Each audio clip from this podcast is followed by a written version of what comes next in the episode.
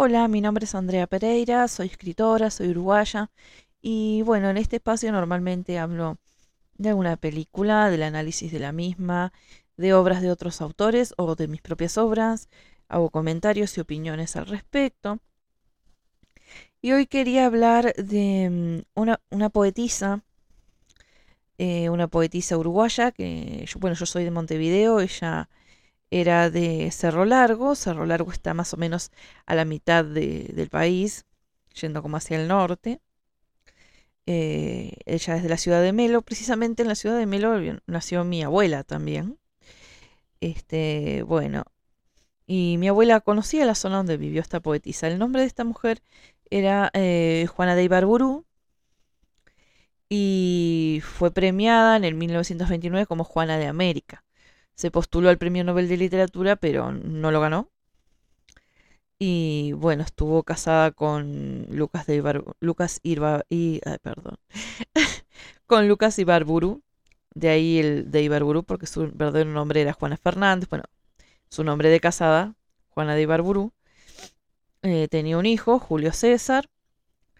Eh, bueno, ya quedó viuda y vive como hasta los 70 y algo de años en una casa que el gobierno se la deja de usufructo. O sea, ella no, no tenía que pagar alquiler, ni comprarla, ni nada. Era del gobierno la casa, pero ella hasta que mientras viviera em, tenía esa casa para ella, ¿no? Eh, cosa que después se complicó cuando ella falleció porque el hijo la quería esa casa, pero ya no era herencia. No era de ella, sino del Estado, ¿verdad? Bueno. ¿Por qué elegí esta autora? Entre muchas razones. Una es que me compré un libro sobre su biografía me pareció muy interesante. Una persona que tuvo eh, muchos, muchos problemas de salud, especialmente debido a las adicciones. Una mujer que cerca de sus 60 años tuvo un romance con un científico argentino muy importante, eh, que tenía la edad de su hijo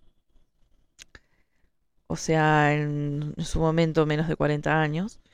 Este, una vida interesante y, y de repente se habló de una vida envidiada por, por otras personas que no la conocieron tan profundamente, pero una vida difícil en realidad.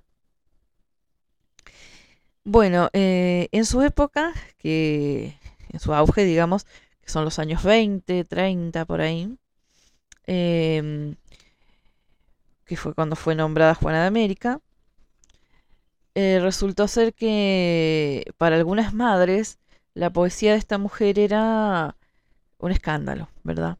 Cosa que, pasa mucho con, los, autores, los autores de, mi país. Pasó con Delmira Agustine y también pasa con ella, que es como que espanta al, extranjero un poco, o una situación como de que bueno, no porque ella fue aceptada en el extranjero, pero digamos que las madres de la época no querían que sus hijas leyeran ese tipo de cosas. También estamos hablando del principio del siglo pasado, no sé, 100 años atrás aproximadamente. Y bueno, uno de sus libros, que lo tengo acá en la mano justamente, eh, se llama mm, Lenguas de Diamante. Y tiene uno de los poemas de ella que a mí más me gusta, ¿verdad? Es un poema muy bonito que lo inspiró Lucas, como varios de los poemas, incluso este libro, mm, eh, Las lenguas de diamante, tiene una dedicatoria para el esposo.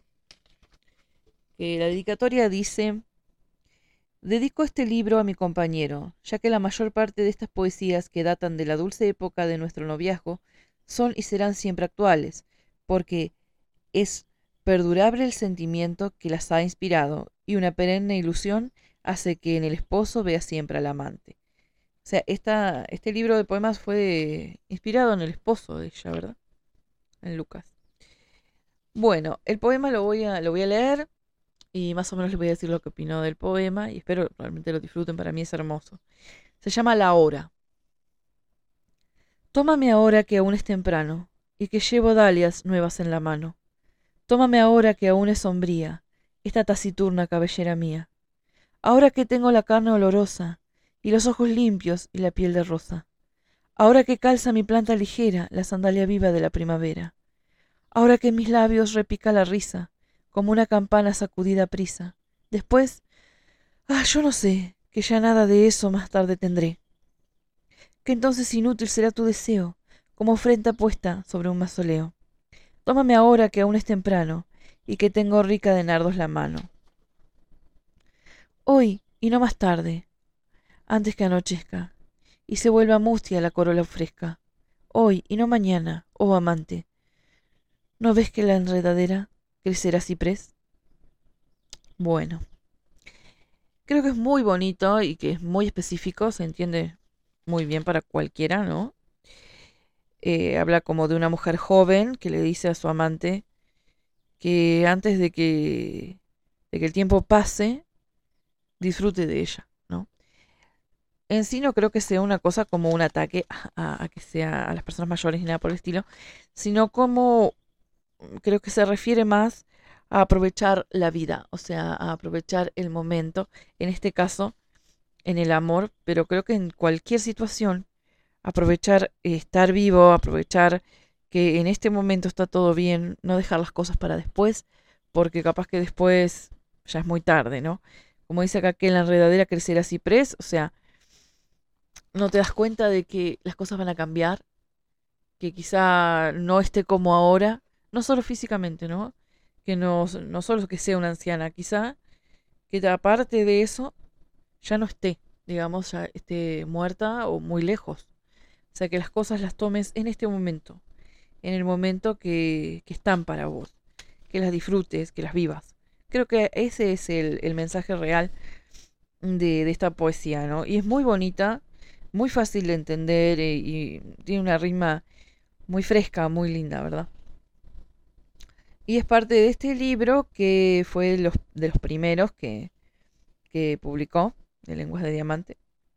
Y bueno, claro, como yo interpreto, la idea es esta que les digo, de, mm, de que tomar ahora lo que uno tiene y, y vivirlo y disfrutarlo, sea la familia, sea el amor, sea la amistad, sea hasta el dinero, sea el trabajo que se tiene, la, la, vida que se tiene ahora, la salud que se tiene ahora, que la mayoría de las personas la valorizan cuando la pierden, ¿verdad? Y ese tipo de cosas. Pero claro, en su momento fue un poco chocante que sea muy literalmente y muy obvio que se lo dice directamente un hombre, ¿verdad? Le está diciendo en el poema, si lo tomamos literal lo que dice, sin, sin buscarle lo, que, lo que puede llegar a ser más profundo, le está diciendo este algo muy, muy sensual, muy erótico, y le está diciendo aprovecha el momento porque ahora soy joven y ahora tengo ganas de estar con vos. Entonces, este, no, no dejes que el tiempo pase y capaz que perdamos esta oportunidad. Entonces, este, y eso era lo que chocaba a algunas damas de sociedad. Incluso había una en particular, este, María Eugenia Baferreira, que no la leía porque decía que era como muy descarada, este tipo de cosas, ¿no? Era una persona que había sido, hablamos de, de la otra eh, profesora de literatura, que su obra fue publicada después de que ella murió, este, bastante, una persona que estuvo muy abajo de la mirada de su hermano y quizá tenía un poco de envidia de que, de que Juana se pudiera expresar tan libremente, ¿verdad?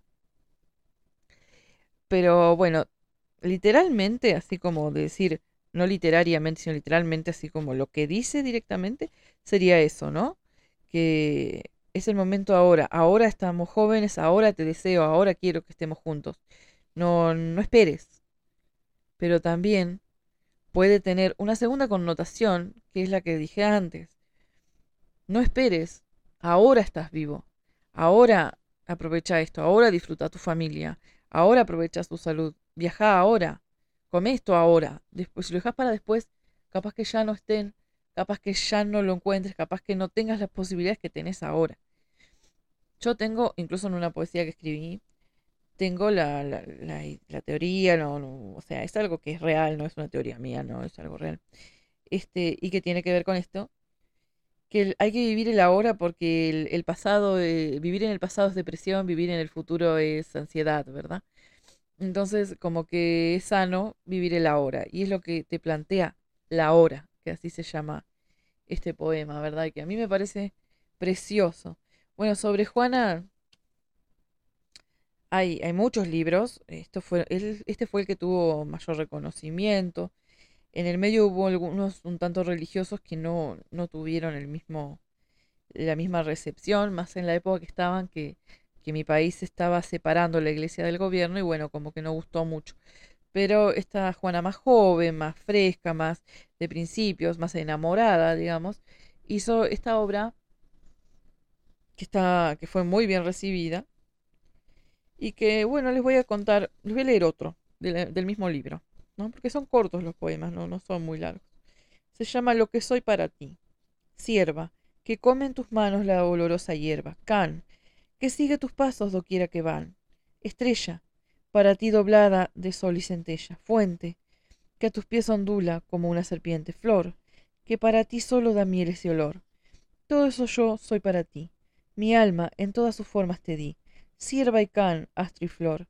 Agua viva englisa sus pies. Mi alma es para ti, amor. Este creo que es muy, mucho más directo hacia, hacia Lucas, en este caso, porque el libro dice originalmente, ¿no? Como, como leí antes que es, está dedicado a él.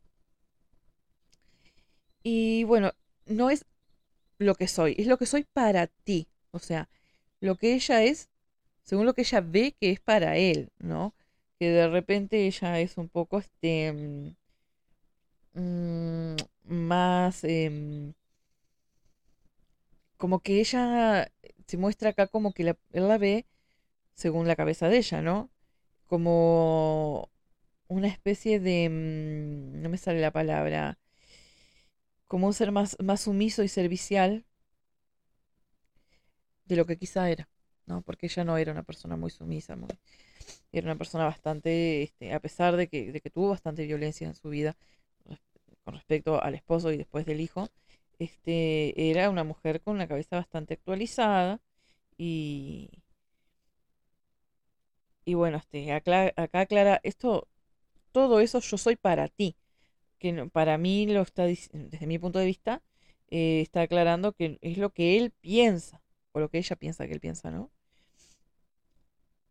Pero al mismo tiempo dice, mi alma en todas sus formas te dio. O sea, sí se entregó, sí lo cree que, que todas esas cosas se las da, pero ve que él la ve de esa manera. Esa es mi interpretación, ¿no? Y de repente también puede ser un tema social, uno, uno lo puede interpretar así, ¿verdad? Como digo, si va más a lo profundo, de que de repente así nos ven las demás personas. O sea, más en el caso de, de las mujeres, ¿no? Como en el caso de, un jefe, un padre, una pareja, que te puede ver como alguien a un servicio. No a todo el mundo, ¿no? Pero hay más, estamos ambientados eh, hace 100 años atrás, ¿verdad? Porque esto fue salió alrededor de los años 20 y pico. Entonces, este, más todavía. Bueno, espero que hayan disfrutado los dos poemas. En realidad creo que la hora es el más bonito que ella tiene. También tiene uno que, mm, que lo recitan en la escuela, lo recitaban antes en la escuela. O sea, fue una persona muy importante. Y, y bueno, me gustaría que, que investigaran más sobre ella porque fue, como digo, eh, una, una poetisa, una escritora muy interesante. Estuvo en la época de Alfonsina Storni, que representaba Argentina, y Gabriela Mistral, que fue la ganadora del premio Nobel, que era chilena. Este, incluso hay una foto de ellas tres juntas, que si se busca en internet eh, no es tan difícil de encontrar, están las tres poetisas más importantes de la época, en la foto reunidas. está Alfonsina al medio, a la derecha Juana y a la izquierda Gabriela. Este, y bueno, es una, mm, una foto muy icónica porque es la única que se hizo de ellas juntas, fue aquí en Montevideo.